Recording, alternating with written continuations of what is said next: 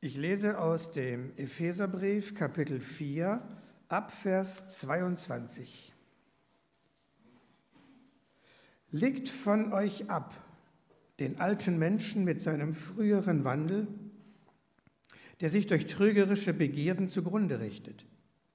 Erneuert euch aber in eurem Geist und Sinn und zieht den neuen Menschen an, der nach Gott geschaffen ist in wahrer Gerechtigkeit und Heiligkeit.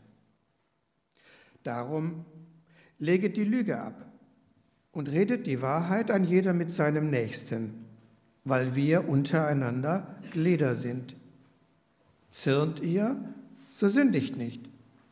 Lasst die Sonne nicht über eurem Zorn untergehen und gebt nicht Raum dem Teufel. Wer gestohlen hat, der stehle nicht mehr sondern arbeite und schaffe mit eigenen Händen das nötige Gut, damit er dem Bedürftigen abgeben kann. Lasst kein faules Geschwätz aus eurem Mund gehen, sondern redet, was gut ist, was erbaut und was notwendig ist, damit es Gnade bringe denen, die es hören. Und betrübt nicht den Heiligen Geist Gottes, mit dem ihr versiegelt seid für den Tag der Erlösung. Alle Bitterkeit, Grimm und Zorn und Geschrei und Lästerung sei fern von euch, samt aller Bosheit. Seid aber untereinander freundlich und herzlich und vergebt einer dem anderen, wie auch Gott euch vergeben hat in Christus.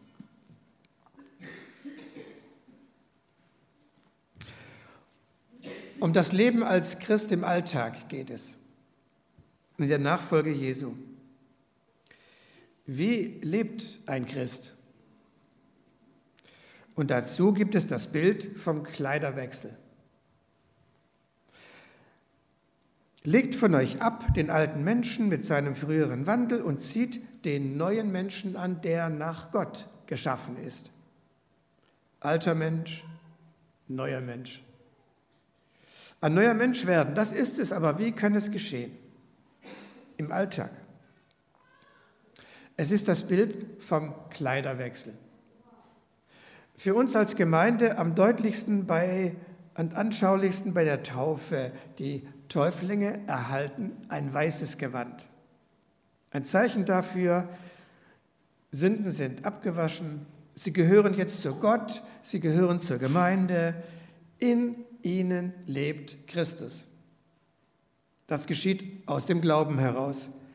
Und weil Christus und der Heilige Geist in ihnen lebt, führen sie ein neues, ein anderes Leben als das frühere.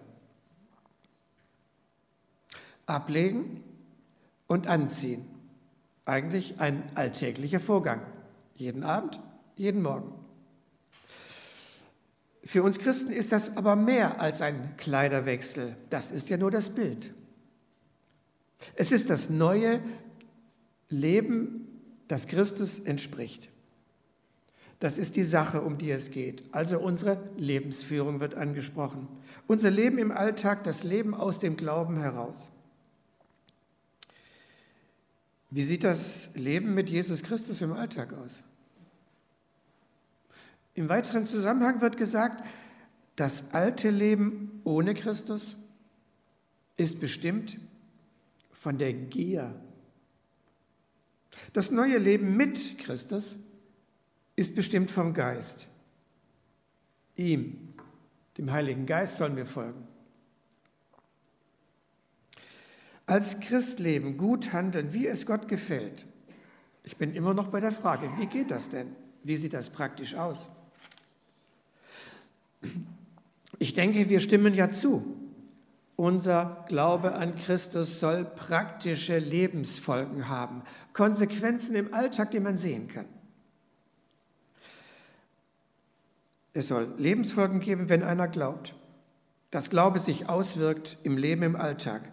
Nur, wir wissen einfach, ist es ja gar nicht. Und wie kann einer dem anderen Vorschriften machen? Führt das nicht wieder in Gesetzlichkeit? Das darfst du und das darfst du nicht. Manche sind so erzogen worden und sind darum gebrannte Kinder. Und doch möchten wir doch dem zustimmen. Der Glaube, der echt ist, authentisch heißt das heute, der hat doch Auswirkungen. Das sind doch nicht nur Worte, die einer sagt. Auswirkungen bis in den Alltag hinein. In unserer Zeit spüre ich noch einen weiteren Einwand, wenn es um die praktische Lebensführung geht. Das ist doch Privatsache, wenn es um die Lebensführung geht. Wie einer sein Leben führt, wir können doch nicht einem anderen in seine Lebenssphäre hineinreden. Wir üben Vorsicht und Rücksicht und respektieren die Privatsphäre eines Menschen. Aber was ist denn mit dem Leben aus dem Glauben? Wir bekennen das doch. Wir sagen, Christus verändert unser Leben. Er kann das. Leben mit Christus ist persönlich, betrifft die eigene Person. Glaube wirkt sich aus. Menschen, die noch nicht glauben, sollen doch etwas davon sehen, erkennen und spüren. Woran werden wir Christen erkannt? An unseren Worten, an unserem Bekenntnis zu Christus? Ja, das ist schon wichtig. Aber doch auch an unserem Handeln, an unserer praktischen Lebensführung. Fromme Worte, wir wissen das, reichen alleine nicht aus, um einen anderen zu überzeugen. Meistens nicht, um einen Menschen vom Glauben zu überzeugen. Das Leben überzeugt mehr als viele Worte und vor allem als fromme Worte. Denn dann sagen die Leute, der, der lebt seinen Glauben. Der redet nicht nur so fromm, der lebt seinen Glauben. Manche sagen auch, das ist ganz typisch für unsere Zeit, man muss Zeichen setzen, darauf kommt es an. Und gewöhnlich wird dann genannt Einsatz für den Frieden, Einsatz für die Umwelt, Schöpfung bewahren, Einsatz im Sinne sozialer Gerechtigkeit für Arme, für Flüchtlinge. Und es ist gut so. Äh, wo immer wir es können, sollen wir es tun. Es ist Ausdruck der Nächstenliebe. Vor einigen Jahren hat, ihr wisst es, einige wissen es von euch bestimmt, hat das Jesus Center in Hamburg sein 50 jähriges Jubiläum gefeiert.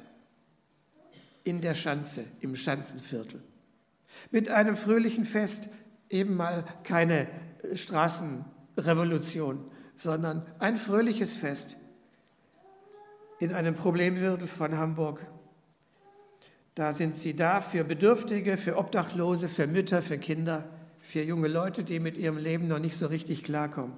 Eine wichtige Arbeit in einem Problemviertel, die das Jesus Center da macht. Als historisch forschender Baptistenpastor habe ich äh, ein wenig geforscht über den Eimsbüttler, Hamburg-Eimsbüttler. Prediger hieß C. A. Flügge, Karl August Flügge, C. A. Flügge. Ganz erstaunlich, wie er Evangelisation also Einladung zu Christus, Ruf zum Glauben, verbunden hat mit, sozialen, mit sozialem Einsatz für Väter, die im Alkohol verfallen sind, für Mütter, die nicht mehr klarkommen mit sich und ihren Kindern, für Kinder, damit sie äh, lesen und schreiben können. In Hamburg-Eimsbüttel damals ein ärmlicher Stadtteil. Erster Weltkrieg, so bis zum Zweiten Weltkrieg. C.A. Flück, ganz erstaunlich, er hat das miteinander verbunden, nicht im Gegensatz gesehen. Evangelisation und soziale Arbeit.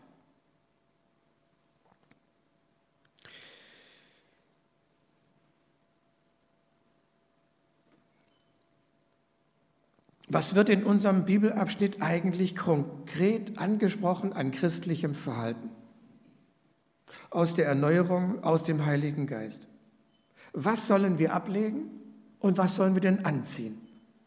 Und es ist eigentlich nichts Besonderes. Ablegen sollen wir die Lüge, den Zorn, das Aufbrausen, den Diebstahl, das giftige, böse Wort, verletzende Wort. Und dann nochmal Verbitterung, Aufbrausen, Zorn, Beleidigung, einander anschreien, feindselige Gesinnung, all das gehört zum Ablegen. Das legen wir ab. Das gehört nicht mehr zu dem Leben mit Christus. Das gehört nicht mehr zum Christsein. Das ist jetzt für uns gestorben. Anziehen. Ja, jetzt kommt das Positive. Anziehen sollen wir neue Kleider, also ein gutes, hilfreiches, nützliches Wort sagen. Durch eigene Arbeit etwas verdienen.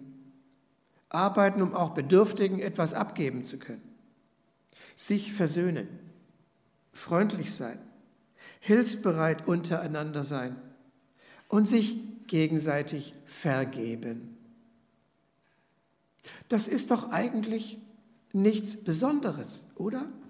Das sind doch eigentlich gar keine moralischen Höchstleistungen, die ein Mensch erbringen muss. So wird uns Christen manchmal vorgeworfen. Denn diese Sehnsucht lebt doch in uns. Und nicht nur in uns Christen, ich denke in allen Menschen. Ja, so müssen Menschen sein. Freundlich, vergebungsbereit, hilfsbereit. Diese Sehnsucht lebt doch in vielen Menschen, die Sehnsucht nach einer heilen Gemeinschaft, wo man angenommen wird, wo man getragen wird. Es ist doch toll, solche Menschen zu kennen, die so leben. Man fühlt sich angezogen, man fühlt sich wohl in ihrer Nähe. Ihre Nähe tut uns gut. Also zusammengefasst, statt Lüge Wahrheit, statt Zorn Vergebung, statt Diebstahl ehrliche Arbeit, statt Verleumdung aufbauendes Reden. Es ist doch klar, in welchem Bereich wir Christen leben sollen. Mit Christus, der in uns lebt, ist das auch möglich. Manchmal hören wir auch den Einwand, Christsein ist nicht einfach. Immer freundlich, immer hilfsbereit, immer vergebungsbereit, immer ein gutes, aufbauendes Wort haben, das ist doch manchmal ganz schön mühevoll. Das ist mir zu schwer, das schaffe ich nicht, darum lasse ich das mit dem Christsein. Mir zu schwer. Schön, wenn das andere können, ich schaffe das nicht. Es wäre wirklich schlimm, wenn unser Leben aus dem Glauben so verzweifeln müsste oder sich so abrackern und abmühen müsste. Christsein etwas sehr Mühevolles. Evangelium, gute, befreiende, frohe Botschaft ist genau was ganz anderes. Zieht den neuen Menschen an, der nach Gott geschaffen ist, den Gott nach seinem Bild schon geschaffen hat, den wir gar nicht mehr produzieren müssen aus uns heraus. Liebe Gemeinde, lasst uns das neu hören. Gott hat den Menschen, den neuen Menschen schon geschaffen. Es ist Jesus Christus, wie er uns im Evangelium vor Augen gestellt wird. Es ist Gottes Tat. Er hat es getan. Er ist, in, wenn man so will, in Vorleistung getreten. Schaut auf Christus. Ihr seid doch seine Jünger, seine Schüler. Ihr lernt von ihm. Wir müssen nicht durch mühsame Anstrengung den neuen Menschen erst herstellen. Schau auf Jesus Christus, das ist der neue Mensch. Gott hat ihn geschaffen, vor unsere Augen gestellt. Es ist das Leben Jesu. Den neuen Menschen anziehen heißt also auf Christus sehen. Ihn als Vorbild nehmen. Er hat uns vergeben. Er hat uns seinen Geist gegeben. Er lebt in uns. Das ist unsere Grundlage. Das ist das Befreiende, Frohmachende. Wir quälen uns nicht mühsam herum, ob kämpferisch oder resigniert und ein bisschen verzweifelt. Wir können zugeben, wir sind nicht vollkommen. Er ist es. Wir machen Fehler. Er wurde versucht in allem, aber ohne Sünde. Manchmal sind wir wütend, ich auch. Manchmal sagen wir Worte, die anderen nicht helfen, sondern sie eher verletzen. Passiert mir manchmal auch. Du bist doch Pastor, aber ja, es passiert mir. Wir geben uns aber damit nicht ab. Wir geben uns damit nicht zufrieden. Ja, ich bin halt so. Um Christi willen halten wir inne, entschuldigen uns, bitten um Vergebung, gehen den ersten Schritt, weil wir das von Christus gelernt haben, weil uns Christus das vorgelebt hat, weil Christus uns vergeben hat, weil er in uns lebt, weil wir dem Versucher keine Chance geben wollen, weil wir den Heiligen Geist, der in uns lebt, nicht betrüben wollen. Lernen, wir wollen lernen, seinem Beispiel zu folgen, in seiner Kraft zu leben. Es ist ein Prozess. Es ist ein Weg, eine lange Reise. Jeden Tag neu ein Weg, den wir gehen. Jesus Christus nach, geleitet durch seinen guten Geist. Und das Ziel, das wir eben erstreben. Freundlich sein, hilfsbereit, vergebungsbereit, mit einem guten, aufbauenden Wort füreinander. So möchte ich den Bibelabschnitt verstehen, meditieren und mit euch leben. Als tägliche Nachfolge Christi, ein stetiges Hineinwachsen in den neuen Menschen, dass es so fast natürlich wird. Ja? So wie wir am Abend die Kleider ablegen, am Morgen wieder anziehen, so ziehen wir jeden Tag, jeden Tag äh, das Vorbild Christi an wachsen hinein in den neuen Menschen, den Gott schon längst geschaffen hat.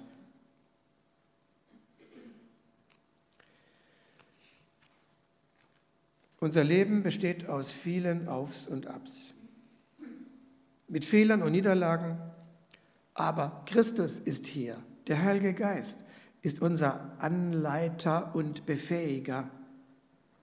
Er führt uns immer zu Christus und immer zueinander, weil wir in Jesus Christus zusammengehören. Er führt uns zu Christus, zur Vergebung, zur Liebe.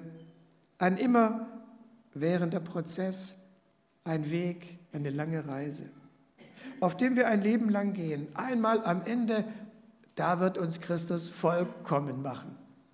Heute müssen wir uns keine Sorgen machen wegen Vollkommenheit.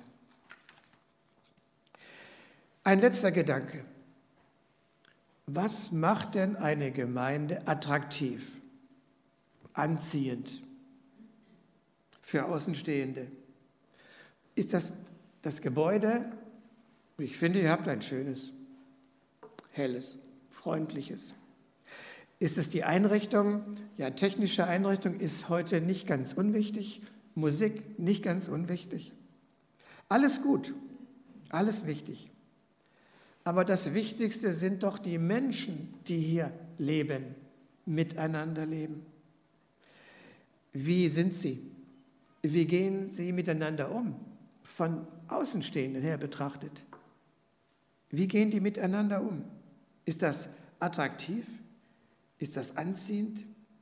Wenn ein solcher Geist herrscht, freundlich, vergebungsbereit, hilfsbereit, einander zugewandt, ohne Groll und Bitterkeit, bedacht auf gute Worte und Taten und Stärken. Nach so einer Gemeinschaft, heilsamen Gemeinschaft, sehnen sich doch die Menschen. Hier bin ich angenommen, hier werde ich angenommen, hier werde ich getragen.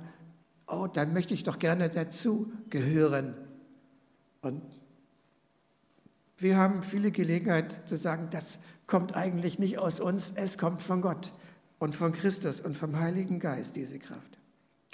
Das Gegenteil wären Auseinandersetzungen, Streit, verletzende Worte. Das zerstört Gemeinschaft.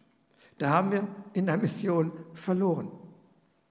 Eine Gemeinschaft, die das lebt, was der Epheserbrief hier beschreibt, mit Ablegen des Alten und Anziehen des neuen Menschen, eine solche Gemeinde ist missionarisch, sie lebt missionarisch, weil Menschen sich danach sehnen, genau nach einer solchen Gemeinschaft. Hier bin ich angenommen, hier werde ich getragen. Hier werde ich mitgenommen auf dem Weg, hier werde ich mitgenommen auf dem Weg Christus nach, auf dem Weg zu Gott, zum Glauben. Beim Kirchenvater Augustinus, alte Kirche, muss man nicht jetzt alles wissen, gibt es in seinen Bekenntnissen, da beschreibt er äh, in einem ganz langen Gebet eigentlich sein, sein Leben, seine Hinwendung zum Glauben. Und da gibt es einen Abschnitt. Er heißt, miteinander plaudern und lachen, sich gegenseitig Gefälligkeiten erweisen, einander bald necken, bald Achtung bezeugen, bisweilen Meinungsverschiedenheiten austragen, aber ohne Hass. Einander belehren, voneinander lernen, die Abwesenden schmerzlich vermissen, die Rückkehrenden freundlich begrüßen. So beschreibt der Kirchenvater Augustinus eine Gemeinschaft, die sich ständig erneuert aus dem Geist Gottes. Ich schließe mit dem letzten Vers des Bibelabschnitts. Seid untereinander freundlich und herzlich und vergebt einer dem anderen, wie auch Gott euch vergeben hat in Christus. In ihm ist es möglich. Amen.